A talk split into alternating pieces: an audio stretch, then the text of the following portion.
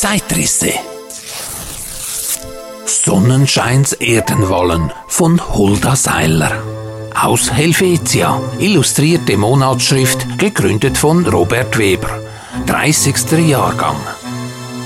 Willst du das Leben dir schöner gestalten? Eile, dir selber zu schaffen dein Los. Nur was dein eigen ist, kannst du behalten. Größe anderer macht dich nicht groß. Eigenes Schaffen nur machet dich reich, Ringen und Streben den Göttern gleich. Lies, Verlag der Helvetia. Hergestellt in der Buchdruckerei des Schweizerischen Typographenbundes 1907. Es fiel ein Sonnenstrahl vom Himmel. Langsam hatte er sich von dem leuchtenden Sonnenball losgelöst. Es sprühte und flimmerte um ihn in Millionen von glühenden Funken. Dann sank er lautlos hernieder zur Erde. Es war einer jener kleinen, freundlichen Strahlen, die ausgesandt wurden aus der Höhe in die Tiefe, aus dem Licht in das Dunkel, die wie segnende Engel ihre Arme ausbreiten, Wunden zu heilen, Schmerzen zu lindern, trübe Augen zu erhellen. Der helle Schein fiel mitten in das lärmende, laute Getriebe der Großstadt. Dort stieg er langsam an einer hohen, grauen Häuserreihe entlang und warf lange, schmale Streifen Lichtes aufs Straßenpflaster. Dunkle Schatten hasteten über ihn, kamen und gingen, tauchten auf und verschwanden wieder. Ein buntes, krauses Leben war es, das da im Sonnenschein hin und her wogte.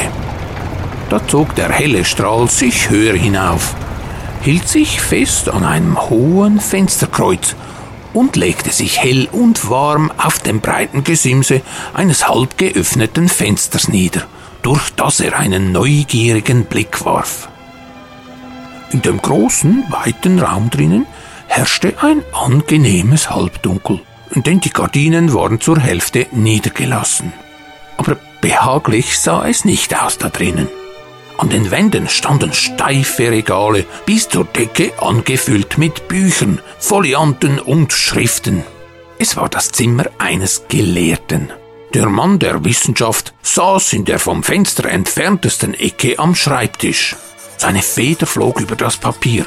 Er war wie verloren in seine Arbeit. Jedes Mal, wenn ein Hauch des morgenfrischen Windes die schweren, dunklen Falten der Gardinen bewegte und etwas von dem Sonnenlicht hereinströmen ließ, dann war es, als husche für einen Augenblick eine lichte Gestalt durch den ungemütlichen Raum. Immer aber schauten zwei ernste Augen unwillig von ihrer Arbeit auf und fuhr sich eine nervöse Hand unruhig über die Stirne.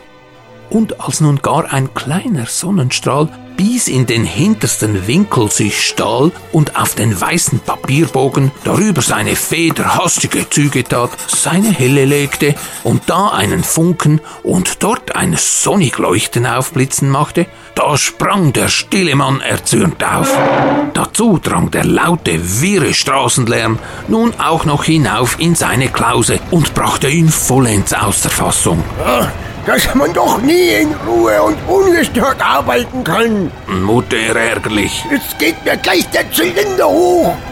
Schloss mit einem kräftigen Ruck die Fenster und zog auch die Gardinen fester zusammen. Nun waren sie draußen, die Störenfriede, und sein stilles Reich gehörte ihm wieder allein.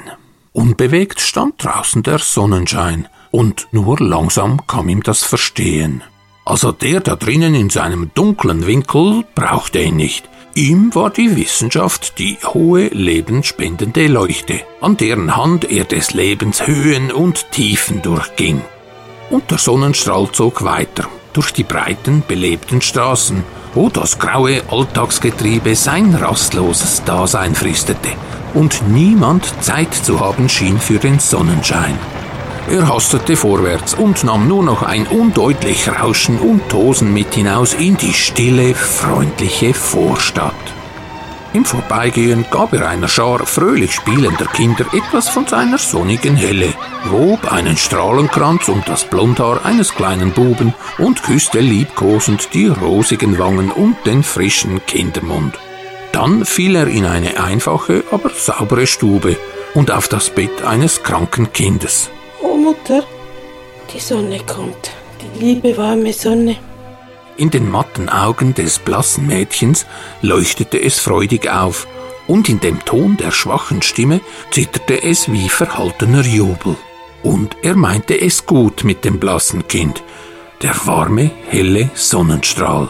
Voll und golden flutete sein Licht hinein in das Krankenzimmer und erhellte jeden Winkel. Er brachte Blütenduft und würzige Frühlingslüfte mit, zauberte einen leichten, rosigen Schimmer auf die blassen Wangen und umschmeichelte die schmalen Lippen, dass sie sich ihm durstig öffneten.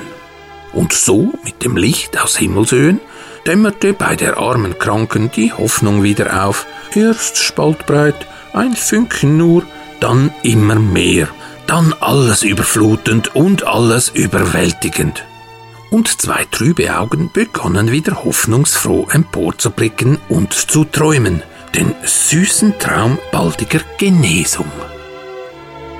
Und der Sonnenstrahl schwebte weiter. Auf den Wogen der klaren blauen Luft wurde er davongetragen, durch düstere, schmutzige Straßen und Gassen, vorbei an rauchgeschwärzten Hütten und unfreundlichen Mietskasernen, wo Armut und Elend, Krankheit und Not wohnten. Da stand selten ein Fenster offen, das ihn freundlich willkommen hieß. Selten verstand ein Augenpaar sein Winken und Grüßen und öffnete ihm Herz und Haus. Wohl strich er in der Einsamkeit eines Mansardenstübchens einem alten Mütterchen wohltuend über den ergrauten Scheitel, oder er stieg hinunter in eine dunkle Kellerwohnung, aber die Menschen, die dort hausten und unter der Last und dem Druck der Armut seufzten, sahen ihn mit freudlosen, trüben Augen an. Sie gingen nicht sonnenbeschienene Wege. Und auch da zog der Sonnenstrahl weiter. An den hohen, gelben Mauern endloser Fabrikgebäude fuhr er hin, spiegelte sich in den Fensterscheiben, dass es wie Gold aufsprühte und sandte seinen Schein hinein in die mächtigen Fabrikräume. Doch sie hatten auch nicht Zeit für ihn die Hunderte von Menschen, die das rollende Rad der Arbeit in Bewegung hielten. Wohl flogen sehnsüchtige, verlangende Blicke nach ihm hin. Wie wollte hätte auch uns ein bisschen Sonne, stand darin zu lesen. Aber die Maschine schnurrte und die Arbeit verlangte die ausschließliche Aufmerksamkeit eines jeden Einzelnen. Und so erloschen Wunsch und Wille, noch ehe sie kaum recht aufgewacht und der Sonnenstrahl musste auch da vorüberziehen. Dort hinüber, wo nicht dampfende Maschinen lärmten, wo nicht himmelanstrebende Kamine schwarze Rauchwolken ausstießen, lockte es ihn nun. Dort, wo in vornehm stillen Gärten weiße Villen versteckt lagen, musste die Freude und der Frohsinn wohnen, und dort musste auch der Sonnenschein jubelnd begrüßt werden und er schlüpfte durch ein kunstvoll geschmiedetes Gartentor und huschte über feine, weiß bekieste Wege. Farbenprächtige Blumenbeete streuten Duftwolken aus. Rauschende Wasserspiele sprangen in die Höhe und fielen mit luftigem Geplätscher in ein weißes Brunnenbassin. Im schäumenden Herniederfallen einen erfrischenden Sprühregen in ein Gebüsch blühenden Flieders sendend.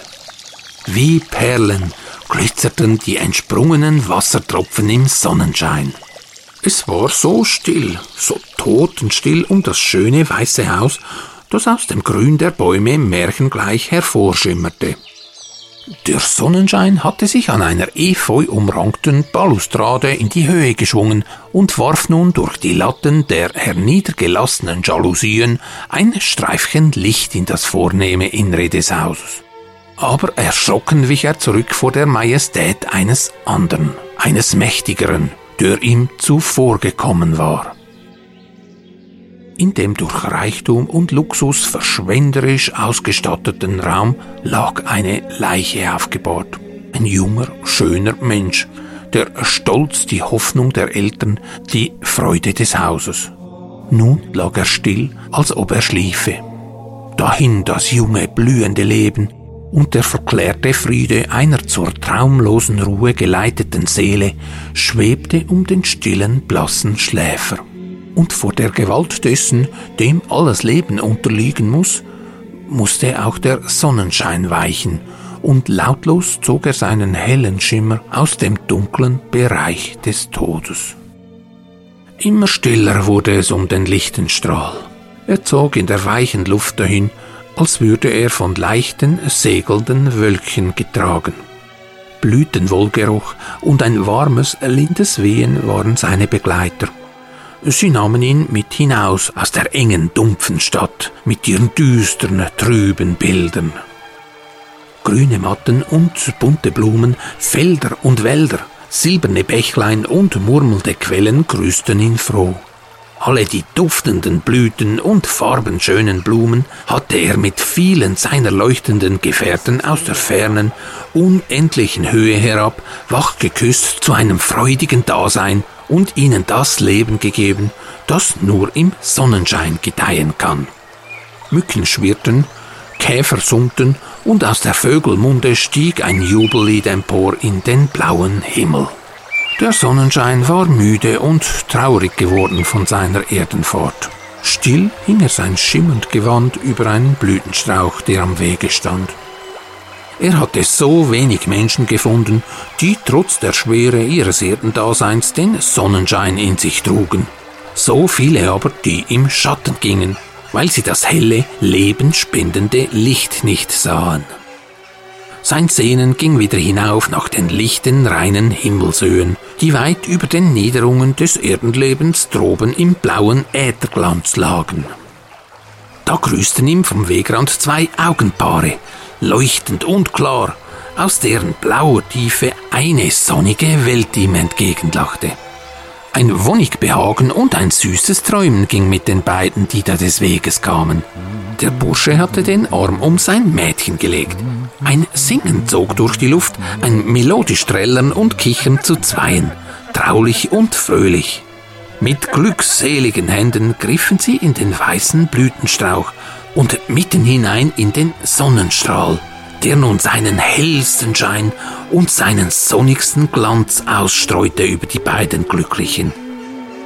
Und er zog mit ihnen nach jenem Reich, wo das Schwere und das Bittere des Erdenreichs versinkt, wo Jugendlust, Liebestraum und höchste Glückseligkeit schimmernde Brücken bauen bis in den blauen Himmel hinein und auf den lichten Bahnen emporziehen zum klaren, seligen Licht und dort leuchtet er immer fort.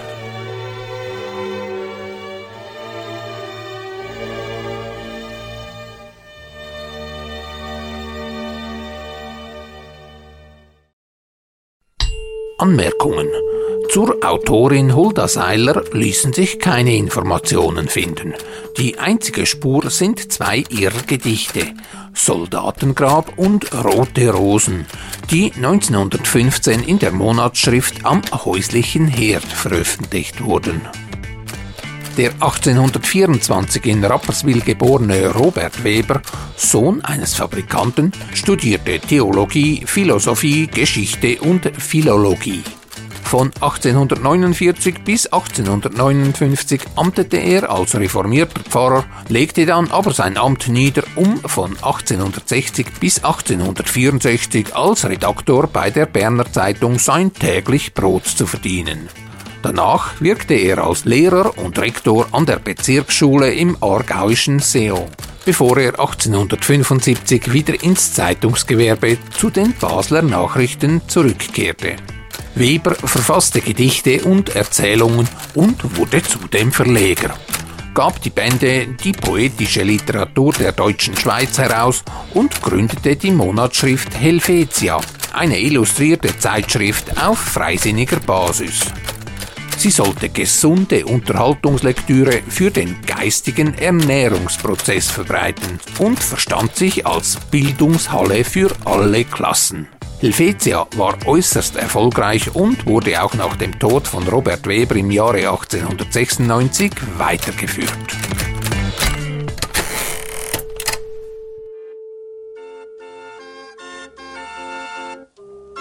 Nur noch heute und morgen, 10. und 11. Dezember 22. Varieté Pavé am Weihnachtszirkuszauber in der Gärtnerei Waffenschmied in Russikon. Mit dem einzigen, wahrhaftigen und originalen mechanischen Dampfhund Ironius.